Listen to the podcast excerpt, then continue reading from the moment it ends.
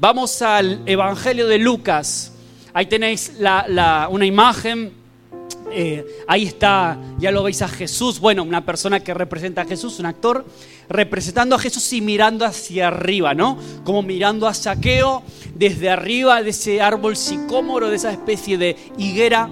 Y vamos a, leer el, el pasaje en Lucas capítulo 19, versículo del 1 al 10.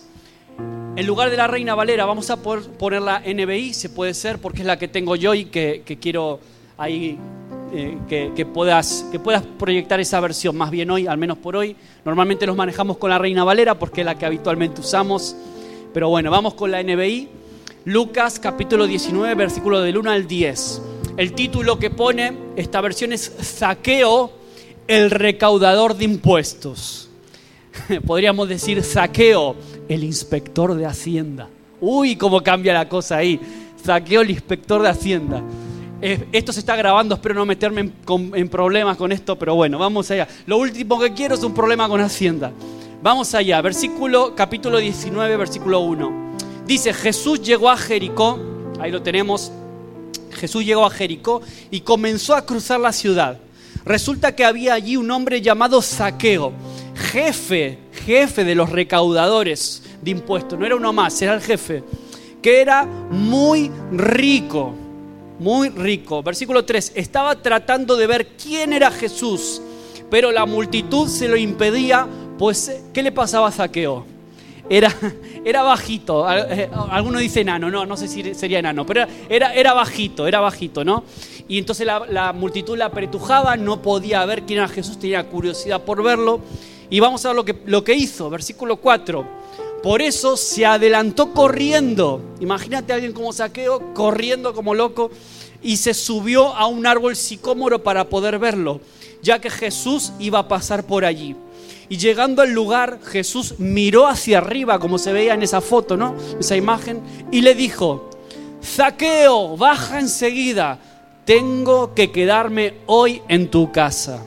Así que se apresuró a bajar y muy contento recibió a Jesús en su casa. Al ver esto, todos empezaron, todos, eh, no algunos, todos empezaron a murmurar. Eh, así ha ido a hospedarse con un pecador, decían ellos, ¿no? Pero Saqueo dijo resueltamente, mira Señor, ahora mismo voy a dar a los pobres la mitad de mis bienes y si en algo he defraudado a alguien, le devolveré cuatro veces la cantidad que sea. Y Jesús dijo, hoy ha llegado la salvación a esta casa, ya que este, este también es hijo de Abraham, porque el hijo del hombre, se, estaba hablando, se refería al mismo, ¿no? A Jesús, porque el hijo del hombre vino a buscar y a salvar lo que se había perdido. Y de ahí un poco el título del mensaje que visteis antes en la imagen, saqueo y la salvación de lo perdido, de aquello que se había perdido y que fue encontrado, que fue restaurado, que fue redimido. Eh, la historia de saqueo es una de las más bonitas, ya lo decía antes que es muy conocida incluso a nivel secular. ¿Y qué niño no escuchó en la escuela dominical? ¿Quién no aprendió? ¿Quién no repasó esta historia? ¿Quién no hizo dibujos? ¿Quién no pintó? ¿Y, cuántos coritos y canciones? Yo tenía una que de pequeño, saqueo, era chiquitito así y vivía en Jericó, pero me enteré que en cada país tienen su propia versión, su propia adaptación de esta canción. No sé en Venezuela si se cantaba alguna de estas así, de, saqueo. En algunos países me, me contaban los colombianos, me daban su propia versión. Y era muy, muy curioso, más o menos la misma letra, un poquito cambiada, pero es una historia que ha marcado generaciones a lo largo de la historia, de estos últimos dos mil años de historia. Y no está ahí de balde, no está en la Biblia por casualidad ese encuentro. Yo diría un encuentro de miradas, un encuentro de miradas entre Jesús, el Hijo de Dios, y un hombre pecador, rechazado, repudiado por prácticamente todos los judíos porque era aquello a lo que se dedicaba. Entonces un poquito para entrar en contexto sencillamente. Estamos ubicados en Jericó, la ciudad de Jericó, una ciudad fértil al lado del río Jordán, un oasis de palmeras muy bonito, rodeado de desierto, de zona de rocas secas. Y en aquel momento Jericó era un cruce, un cruce importante para las rutas comerciales que pasaban por toda esa zona. Por lo tanto, podía reportar grandes beneficios a los cobradores de impuestos. Y aquí entra este personaje. Y más todavía el jefe de ellos, que era Saqueo. Para sus paisanos, para los judíos, Saqueo no era un tipo simpático, aunque a nosotros nos pueda parecer, mira qué simpático Saqueo remangándose, subiéndose los faldones para subirse un árbol, un hombre bajito haciendo eso, y nos podemos hasta reír, parece cómica la escena, ¿no? Pero para sus eh, eh, conciudadanos no era nada simpático Saqueo. El mismo Saqueo iba a reconocer casi al final de ahí de lo que leímos Saqueo estaba prácticamente reconociendo que era un ladrón. Dijo, bueno, si alguien he defraudado, o sea, ya lo estás diciendo, ya te estás sentenciando. O sea, él reconociendo abiertamente que era, que era un ladrón, ¿no? Con esa frase tan, tan clara del final.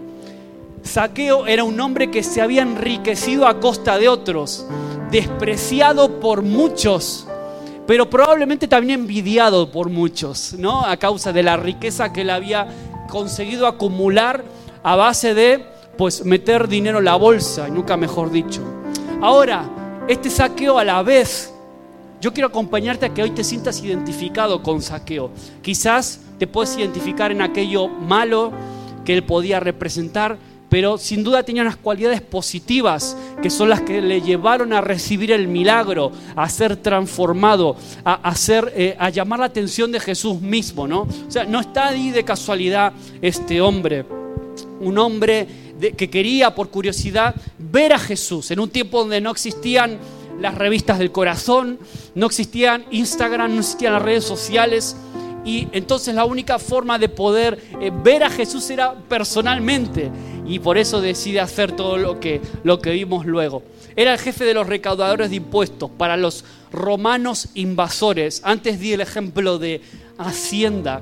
Ahora, todos sabemos cómo funciona Hacienda hoy en día y que ese dinero es recaudado evidentemente para el Estado español.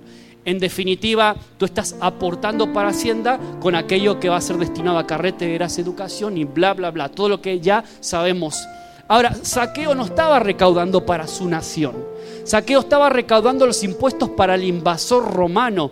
Así que imagínate el desprecio que los propios judíos le tenían a Saqueo por hacer esto. No era, no era cualquier cosa era odiado por los judíos, marginado a pesar de tener mucha pasta, a pesar de ser rico, de aparentemente tenerlo todo, era un personaje marginado socialmente y considerado un pecador, como dicen luego los, la, muchedumbre que estaba por ahí, cuando se enteran que Jesús, el Hijo de Dios, el Jesús va a entrar a, va a, entrar a comer a su casa. Pero ¿cómo puede ser esto? ¿Cómo puede ser que Jesús se atreva a entrar, a tener una relación personal, a vincularse eh, con, un hombre así. Ahora, su fortuna, la fortuna de saqueo se había hecho a través de la recaudación extra de impuestos, muchas veces con abuso y con fraude. De ahí que el entrar y cenar con Jesús era, era como un escándalo, ¿no? E, esa situación. De ahí la sorpresa de que Jesús fuese a casa de saqueo. Ahora, eh, Saqueo era bajito, como decíamos antes. A pesar de todo su dinero, la gente estaba apiñada para curiosear quién era Jesús y Saqueo de repente se echa a correr, como decíamos antes.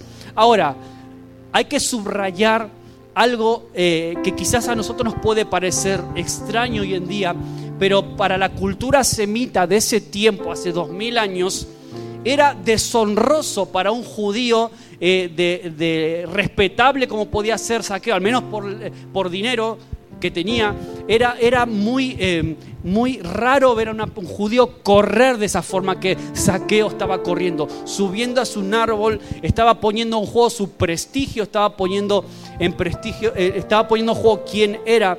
Y a saqueo, a mí una de las cosas que más me impactan de saqueo es que a él no le importó el que dirán.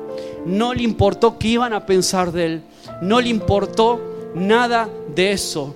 Y no sabemos exactamente la motivación real de saqueo, no, la Biblia no especifica, eh, aparentemente era por simple curiosidad, no sabemos si había realmente un apetito que iba más allá. Probablemente sí, no sé, no, no, había quizás una motivación religiosa como tal. A lo mejor Saqueo había escuchado que Jesús eh, había hecho milagros, quería conocerlo, sabía que pasaba por ahí y fue a por todas, fue a por todas. Y es curioso porque Jesús dice en la Biblia que Jesús pasaba por allí. La idea de Jesús no era quedarse en Jericó, él estaba de paso.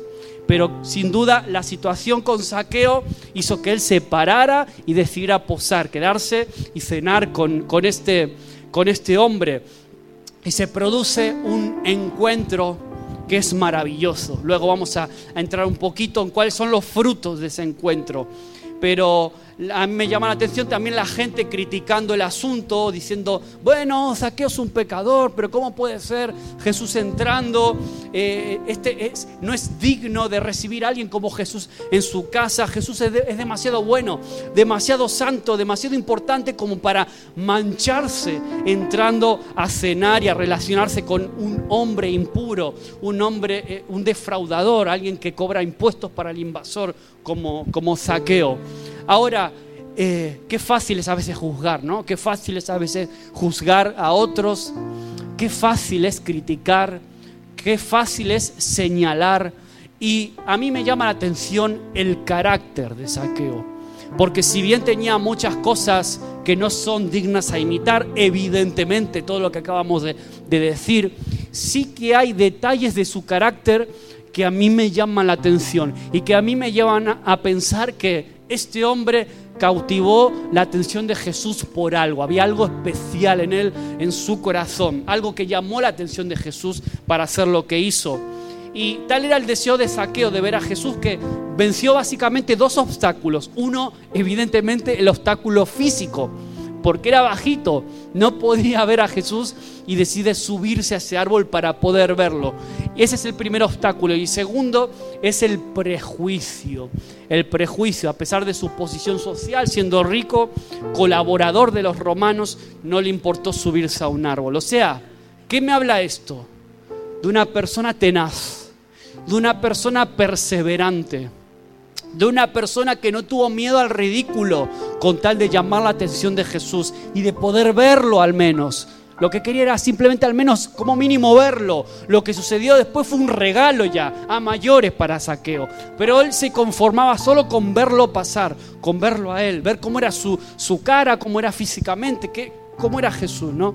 Entonces eh, me habla de esto, de tenacidad, perseverancia. Saqueo perseveró, no se dio por vencido. Él quería ver a Jesús y se esforzó hasta lograrlo. Y a mí eso me encanta, me encanta la gente así como Saqueo. Me encanta la gente que es aparentemente marginada. Este, esta semana salía el tema también de Bartimeo, un caso muy parecido un hombre repudiado, rechazado, en este caso por sus condiciones físicas, un ciego pidiendo, mendigando en el costado del camino, y sin embargo un ciego que se levanta cuando escucha que pasa Jesús, sale como loco hacia Jesús, corriendo, desesperado, Jesús, Jesús, hijo de David, ten misericordia de mí. Y ahí, en medio de la muchedumbre que quita, quita, no molestes al maestro. En medio de todos los que intentaban apartarlo, cuanto más lo callaban, él más gritaba. Perseverancia, tenacidad, hasta que Jesús lo escuchó, lo atendió, ven aquí. Bartimeo, ¿qué quieres que te haga? Quiero recobrar la vista. Que así sea. Por tu fe has sido sanado. Por tu fe, tu perseverancia, tu insistencia te dio igual el que dirán. Te pusiste a gritar como loco por tu fe y porque crees quién yo soy. Por eso vas a ser sano. Y así fue, todos sabemos cómo siguió. Entonces vemos el mismo patrono, muy parecido. Una persona que aparentemente es, es rechazado, marginado, despreciado, de los que no dan la talla, de los que todo el mundo no quiere saber nada, de los que es menospreciados y sin embargo son los que captan la atención de Jesús. Por su valentía, por su tenacidad, por su coraje y porque les dio igual el qué dirán, el qué dirán. Él quería ver a Jesús y se esforzó.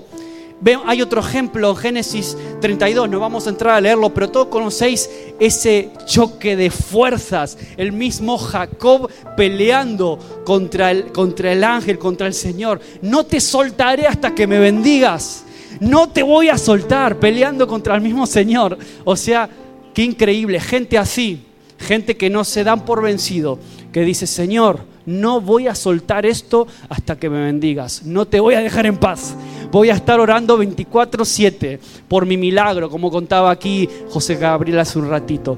Entonces, el mismo patrón, el mismo patrón, el carácter, un carácter perseverante. Yo quiero hacer así. Y, mira que me cuesta, ¿eh?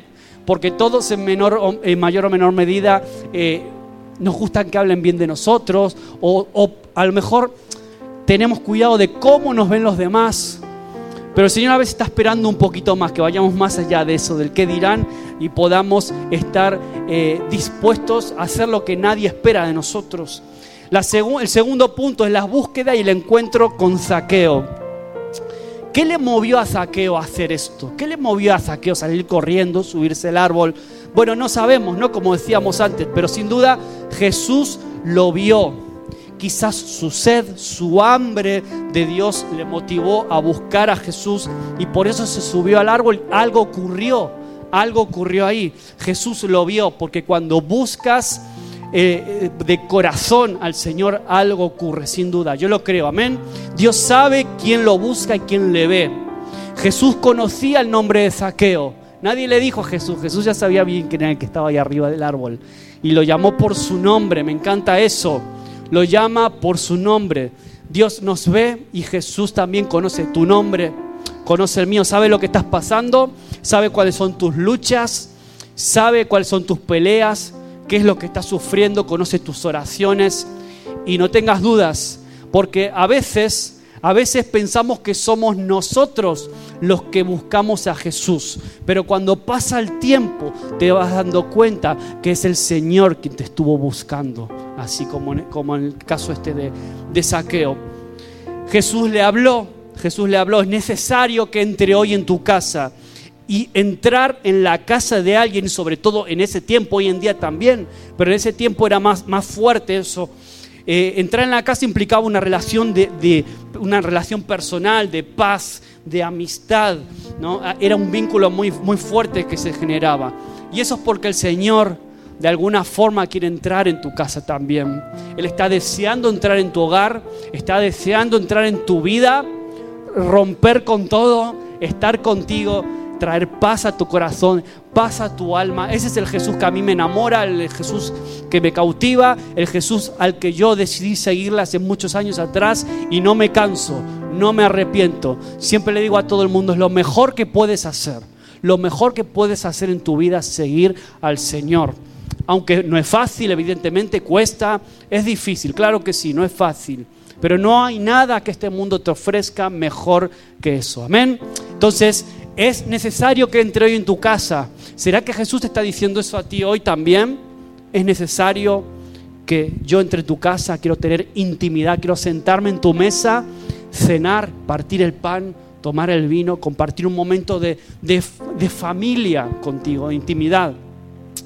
Y el tercer punto es el fruto del encuentro y la relación con Jesús. Hay un fruto que se produce como resultado de ese encuentro, de esa comida o cena, de ese tiempo que pasaron ahí Jesús con, con. Ya en la casa ocurre algo extraordinario. Zaqueo encuentra el propósito de su vida y esto fue como diríamos los argentinos de Yapa, fue como de regalo. No, era lo que saqué, fue una visita inesperada completamente. Entonces se generó algo muy precioso que sin duda, como dijo Jesús, era necesario que pase. Era necesario que yo entre en tu casa para que pase ahora esto que va a pasar, que fue más increíble todavía. Vemos un saqueo alegre, contento, gozoso era un honor recibir a alguien como Jesús en su casa, porque él se sabe marginado, él sabe que por más dinero que tenga, era un, desecho social para muchas personas ahí, que ya estaban murmurando afuera, hablando pestes de él, lo sabía muy bien. y aparecen los prejuicios sociales, aparece la queja, que es uno de los frutos también de este encuentro, la queja de las demás personas que no entienden qué está pasando, no entienden qué hace Jesús en casa de alguien así, pero Jesús no tiene los prejuicios que las personas a veces sí tienen, ¿no? Jesús no fue así, no le importa eh, cómo estemos, Él no tiene miedo del que dirán. Por eso digo que me encanta Jesús me encanta su corazón, me encanta cómo actúa en una situación así. Me encanta lo que le dice a Jaqueo ahora a continuación. Por eso es un llamado también para nosotros eso, ser libres de todo prejuicio, ser libres de todo prejuicio hacia personas quizás marginadas, personas a las que el mundo no mira ya demasiado. Somos libres, seamos libres de, de eso, que podamos, que podamos ayudarles, que podamos ir y encontrar aquello que se había perdido, que sin duda es la enseñanza que nos deja esta historia, ¿no? Un Jesús dispuesto a buscar y a salvar aquello que se había perdido, aquel, aquella que se había extraviado. Y luego el último fruto, que quizás sea el más bonito de todos, es el fruto del arrepentimiento que se produce aquí. Saqueo toma conciencia del cambio, eso es arrepentimiento Saqueo no solamente confesó que la había robado, que había metido la mano en la caja, no solamente lo confesó y pidió perdón públicamente, sino que hizo algo más, que a mí es lo que me llama de verdad la atención. Porque bueno, reconocer los errores está bien, es un paso fundamental, pero algunos se quedan solo ahí. Pero ¿qué hizo Saqueo? Además de reconocer su error, dijo, yo voy a dar la mitad de mis bienes, de mi dinero, de mis recursos a los pobres. Un hombre que había amado el dinero, de repente el encuentro con Jesús hace que cambien completamente sus prioridades. Y dijo, si a algunos he defraudado, ¿sabes qué? Lo voy a devolver cuatro veces más. Eso es gracia, eso es, eso es arrepentimiento verdadero. Yo cuando veo esto, este sí que se arrepintió de verdad, porque eso ya no lo hace cualquiera. Pedir perdón, bueno, sí. Reconocer los errores, sí devolver lo que hiciste mal a este nivel, esto solo lo hace el Señor, esto solo lo hace un encuentro verdadero con Jesús. Y este saqueo fue motivado ¿no? por esa misericordia y, fue en ese sentido conmovido. Y a mí esto me encanta, ¿no? ¿Y cuál fue la respuesta de Jesús ya para ir cerrando, terminando? Hay una respuesta que viene ya luego de esto que dice Saqueo. El versículo 9 dice, Jesús le dijo, hoy ha venido la salvación a esta casa, por cuanto Él también es hijo de Abraham. De alguna forma Jesús le está regalando, está diciendo la salvación está aquí. Hoy ha llegado la salvación a esta casa. Regala la salvación. O sea, una salvación que es por gracia, no es por los, los méritos de lo que Saqueo podía hacer o, no dejar de hacer.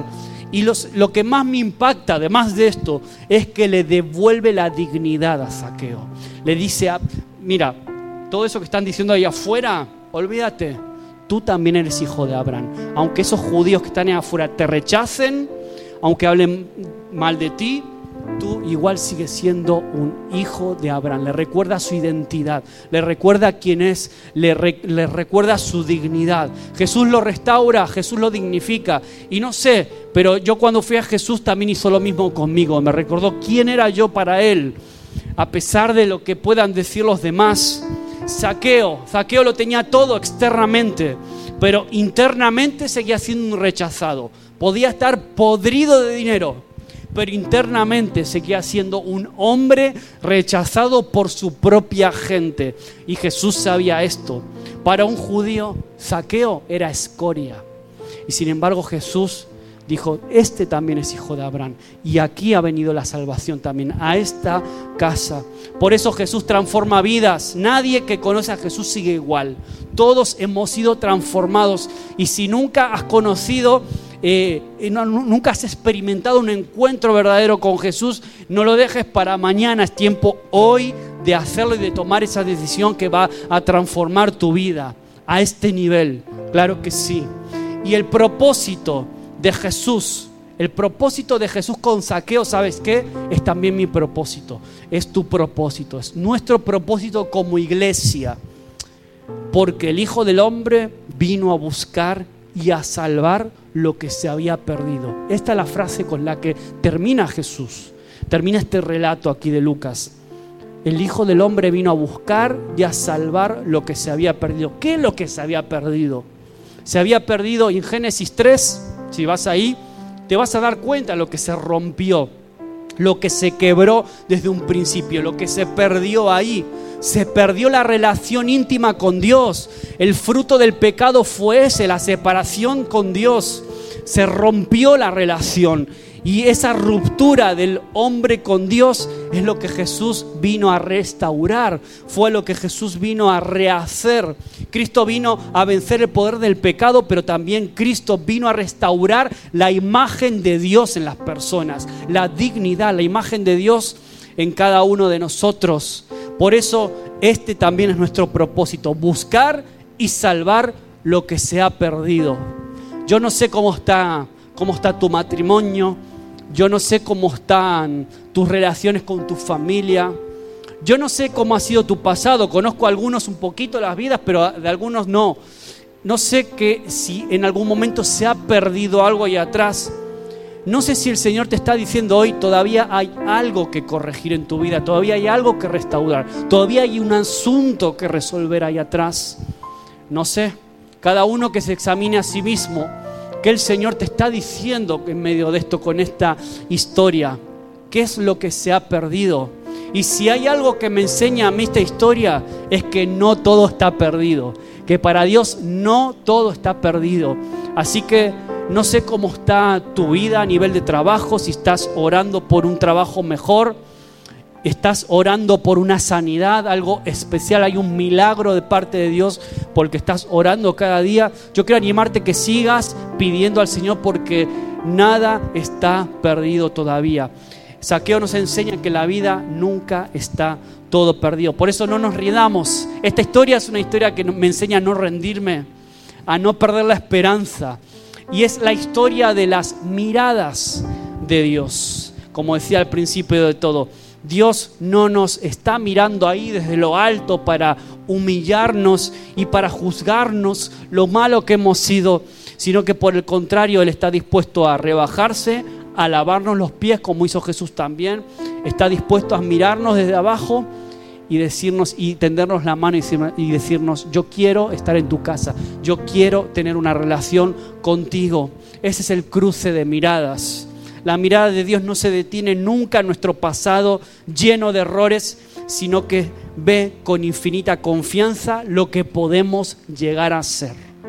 Dios sin duda está mirándote y está viendo lo que tú ni siquiera ves de ti mismo. Vamos a ponernos en pie, le voy a pedir a, Andrés que pueda pasar al teclado un momento. ¿Qué te está hablando el Señor hoy en medio de esto?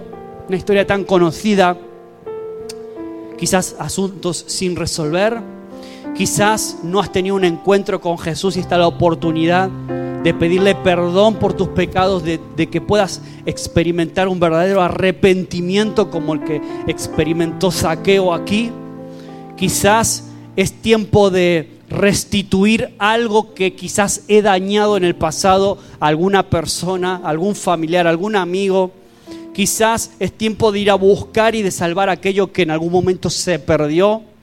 Quizás es un llamado a mirar y a dejar de rechazar o de menospreciar a ciertas personas porque yo creo que no se merecen la gracia de Dios.